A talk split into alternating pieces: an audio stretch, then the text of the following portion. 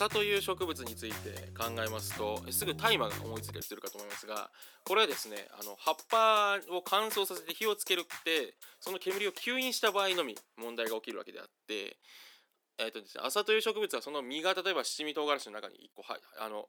入っていたりとかあとはあの衣服とかに使われるぐらいですね。すごい使い道のある植物ではあるんですね。ですけれどもえ取り扱いの仕方によってはえいろんなことが起きるというのが麻という植物ですけれども、えー、まあ、それに関連するわけじゃないですが私のですね出身の中高である麻布学園についてちょっと今日は入門シリーズということでお話しできればなと思います。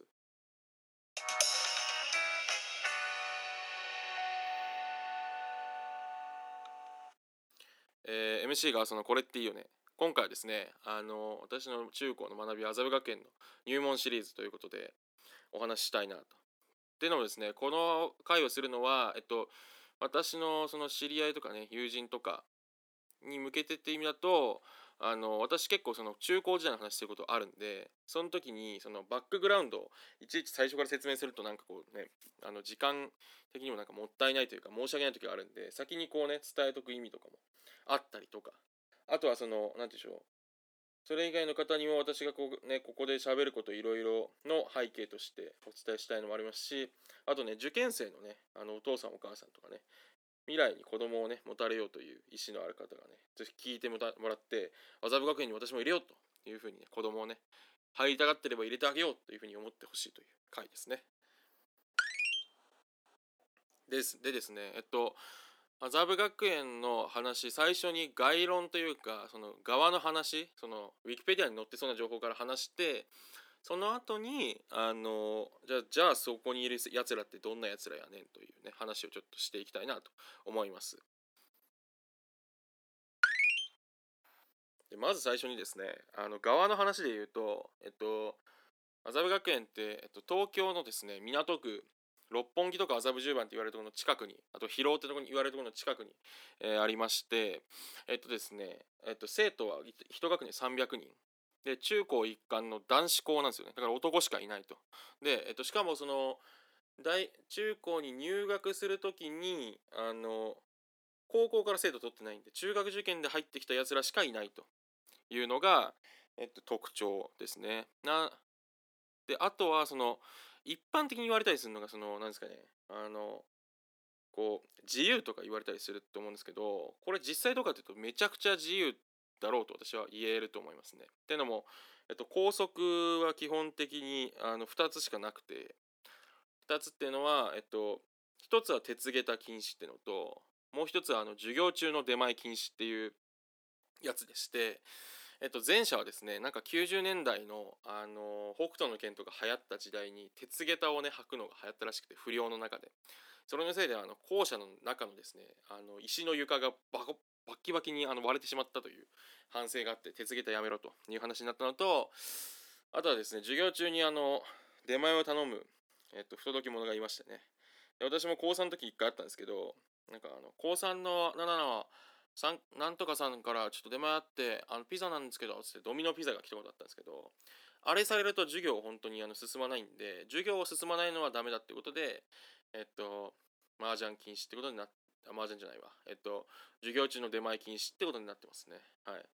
なんで逆に言うとそれしかないんであの実際むちゃくちゃあの自由というかみんな好き勝手にやってる。でっていうのもそのコンセプトとしてあの自主自立っていうのがあって自分を律するっていうね。っていうのはそのこちらからは変な縛りを与えないから自分の頭で考えて自分をどういうふうにコントロールするか決めろというのがあの何ていうんですかね麻布学園の校則っていうことなんでえっとうんまあ、うまくいってるやつというかできた人間はねあの素晴らしい動機もやつらも多くてあの立派にやってますけれども、えっとまあ、私も含めてねあの、まあ、むちゃくちゃなやつは、まあ、勝手にいろいろやってるというのがあの麻布学園の特徴かなと思いますね。なんで本当にその何て言うんでしょう学年でねあの勉強をちゃんとやってるやつはすごい勉強ちゃんとやってて成績もめちゃくちゃいいですしだからそのなんとかもしない全国ないみたいなねやっててで本当にあのなんですかね愛くんっていうね私の同期の将棋部の男がいて彼は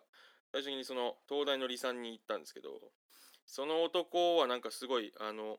ちゃんといつも勉強する男であとなんかフフフフフってよく笑ってるやつでしてねあの私とかは当時から結構そういうキャラもあったなんかこうバイタリティキャラみたいになったんであのおい石原次の期末試験じゃなくて次の実力試験はお前に勝つからなみたいなことを宣言してなんかふふふ楽しみにしてるよふふみたいな感じでしたけどね、えー、いい男でしたね。なんかそういうだからその なんか、まあ、できたやつもいるという。何の話か分かんないですけど。でなんでそういう自主自立のを重んじる興奮になったかというとあのこれ結構なんか大事というかへえっていうところがある話なんですけどあの70年代60年代のそのなんですね学生紛争があった時にえっ、ー、と麻布学園も一応そのインテリのね端くれみたいなところはありますからあの結構そのなんですかね学生紛争に乗っかっていろいろやってたらしいんですよね。なんですけどそれをその当時の山内校長っていう校長が、えっと、結構厳しく弾圧してまあ右派っぽいね感じの人らしいやだったみたいですけどいろいろ生徒から自由権利とか打ち上げあの取り上げたりしてたのを生徒側がですねふざけんなと俺たちはそ許さんぞってことであのなんとですねデモみたいのを起こして山内校長をなんか校庭だったかな学童だったかなどうかわかんないけどに押し込んで追い詰めてあのその場で辞任させることをねその承諾させるというなんか革命みたいなことをやってましてそれでの影響そこからの影響でその生徒が勝ち取った権利として自主自立自由みたいな学校になったみたいですね。なんでそういう意味だとなんかそのちょっとフランス革命みたいなねことをやってる学園だというのででそれがそのうんまあ難しいですよね。その時代とともにえー、っと何て言うんですかね。やっぱ自分たちで勝ち取った自由ってそのちゃんと使いこなそうとか謳歌しようって思いますけどそれって与えられたものにその孫とかひ孫のせいになっていけばどんどん変わっていってしまうわけで、まあ、例に漏れずですねやっぱりそのどうやって獲得した自由かとかなぜそれに意味があったのかみたいなところがあ忘れ去られていく中であの、まあ、私も含めてそういうもののありがたみが分からずに問題が起きたりとかっていうのがまあね分かんないですけどねそのちょっと変な引いた目線で言うとあんのかなっていうのが麻布学園の話かなと。でそういう麻布学園に関してはえっともう話いろいろ止まらないですけどあの何て言うんですかね文化祭実行委員がね学園の中心的な人物というか中心を担ってるんですよ。でそれは、えっと、なんでかっていうとその文化祭麻布学園の文化祭ってなんでかわかんないですけどいなんか1万人とか2万人とか来場者が来るんですよゴールデンウィークの3日間で。でそれを結構なんでお祭りというか結構どでかめにやってましてでそのですね、えっと、管理運営を私の時は少なくとも生徒が全員完全にその自主自立というか自分たちであの主導してやってたんですよね。であのでその文化祭で予算も1000万ぐらいはありましたしそれをもう学校からほぼ学校の監査とか全くなくちゃんと切り盛りしてやっていてなんでそれだけでかいことやってるんで、えっと、もう高2から中1まで縦のねラインがものすごいしっかりあって上下関係もしっかりあるしお互い尊敬し合ってるみたいな感じがあって脈々とねそのノウハウとか技術そのカルチャーがね受け継がれてたんですよ。らしい受け継がれてるのでそういう集団がなので結構学校でも中心的な集団だし結構ギャグセンスとかも高くてねおもろいやつ多いんですよね。っていうのが中心になっていってでまあ私はどっちかっていうとその文化祭実行委員側じゃなくてねあの結構部活を頑張ってたんですけどラグビー部を。でもそのラグビー部もこうなんですかねみんなこうちょっと進学校でねもやしチックのとこもあるんで私中1の時入った時8人同期いましたけど高1になったらもう同期1人みたいなであの私1人みたいなねでえっ、ー、と何ですか？もうみんな受験するだのなんだの言っていなくなっていくみたいなのがねあのなんていうかいうような学校です。なんで進学校っぽいとこもありつつ自由というのがねあります。じゃあこれそのなんじゃあそういう学校でね育ったやつらってどうなるのかっていうとえっと私ってえっと中高時代までは真面目な方だったんですよね。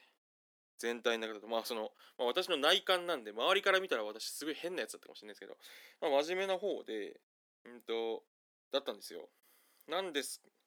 けなのなんですけど私って今世の中的にはね変わってるとかおもろいみたいな変なやつみたいに言われること多い人間になってるんでっていうのは示すだけあってですねみんなめちゃくちゃそのあの自由というか変わってるというか自分のポリシー信念みたいな強いタイプが多いですね。なんかその自分の趣味とかね。えっとまあこれまあ時効なんでねあんま言っちゃいけないかもしれないですけどあの私の友人の S 君っていうね文学部時代の文芸部時代の同期の男はあのジタンっていうねタバコをね高校時代から吸っていたという 話があってまこういうのもまあらしいですよね。めちゃくちゃらしいなっていうそのそのなんですかマイルドセブンとかじゃないんですよ。そのジタンをわざわざどこのそのなんですかねタバコ屋に買いに行ってたのか知らないですけどジタンを吸っていたというとかね。そういう感じですね。なんか俺はこういうこだわりあっからさみたいな。で俺こういうの好きなんだよねみたいな感じで。なんで私の同期でもなんかその漫画家デビューしたやつは2人とかなんかそういうなんかちょっと変わっなんか変わった方向でやってるやつも多いですね。であとあの気がついたらみんな会社転職して辞めてたりね。まあ そういう感じはありますよね。多分みんなそれぞれ考えがあってそのいろいろキャリアのこと考えてると思うんですけど、まあ、そういうのも多分話聞くとやっぱ、えっと、1個目の会社もすごい好きだけど新しいチャレンジしたくなったとかそういうなんか考えがあって行動してるやつが多い印象はありますね。はい。です。であとこれはね最後に少し話したいなと思うのが私がらしいなと思ったエピソードなんですけどあの私のところに最近ねラグビー部の後輩が京都に遊びに来てくれたんですよ。であのまあ可愛いやつだったんでえっと何ですかねちょっと飲み行くかっつって連れて行った時に日本酒バーに行ったんですよね。であの京都のあの木屋町の北の方に木屋町の三条より北側にある朝倉っていうね日本酒バーに行ってそこっていろんな本当に珍しい日本酒を置いてる店なんですけどそこに行ってですねちょっとあの大人になった俺としてあの後輩にねまだ大学院生だったんで日本酒を教えたろやないかいというね あの偉そうな気持ちがあって、えーと、日本酒飲んでもらった時にすげえ変わった日本酒が出てきてもうなんかよしこれでその日本酒の奥深さ伝えてやったぜと思ったんですけどそれを飲んだ時にね後輩があのパッて飲んでああ確かにこれ結構うまいっすね。でもこういう系統の日本酒好きだったらガースさんこういうのあるんでこういうの飲んでみたらいいんじゃないですか？みたいな感じで 言ってたりして。であのそこでそのなんですかね分かりやすい後輩的な感じでうわすげえうめえみたいな感じのこと言わないってことですね。あのじゃなくてなんかこうえこっちこういう風なやつあるんでこっちの方が好きだと思いますよ。みたいな。でそういうの別に悪びれる様子もなく。本人も別に全く悪気もないし多分本当に純粋に心からそう思ってるんですよねこういうのあるから飲んでみたらいいんじゃないですかみたいなであ、でも結構おもろいバーですね、ここ。みたいな感じのテンションなんですよ。っていうのが、なんかめっちゃいいなっていう、あの、らしいなと思いまして、その、結構その、校風的にも上下関係はあるっちゃあるんですけど、なんかある意味ないじゃないというか、その自分の意見ははっきり言うタイプみたいなのが多いんで、あの、なんですかね、日本酒とか出された時も、な別になんていうんですかね、思ったことをスパッと言うと。らしいなと。だからそういう感じのやつらっていうことですね。でもその分本当にその私も知らない日本酒全然知ってましたしあとその彼がねなんかあのポケットからそのタバコを吸う時にマッチを出した時にそのなんかマッチケースみたいのになんかマッチを挟んで入れてて見たことあります？なんか金属の板をねこうなんか3つにこうなんでしょうその金属の板を加工してマッチ箱をなんか3方向を覆うみたいにしてこの字型にこう加工した金属みたいのでマッチケースを覆っててそれ何っつったらあ、これっすか。あの、マッチケースなんですよねっ。つって。いや、神戸で買ったんですけど、なんかやっぱライターとかで吸うよりマッチで吸った方がおしゃれじゃないですか。みたいな らしいなっていう、こいつらしいなと思ったんですけど、その、っていうか、しかもこれ結構金属がどんどん錆びたたりしたりとか、いろんな打撃とかの衝撃受けて形が変わってるんですよね。そういうの楽しむのなんかおしゃれっていうかキュートだなと思って、言ってて、らしいなっていういいなと思いましたね。そういうやつらです。なんでその何て言うんでしょう。その自分たちの意見がすごいはっきりあっ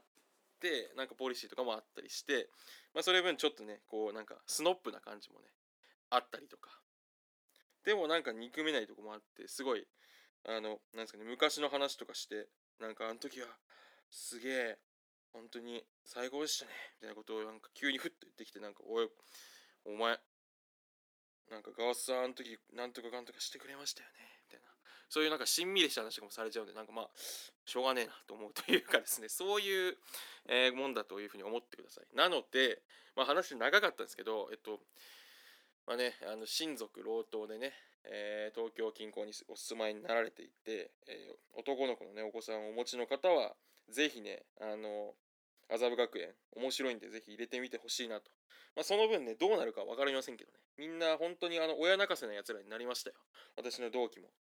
みんな本当に勝手にやってますからね。えー、っていうのがあるので、まあ、どうなるか保証はしないですけども少なくとも面白い人間にはなるかなと。思いますね。というのが、えっと、麻布学園の話。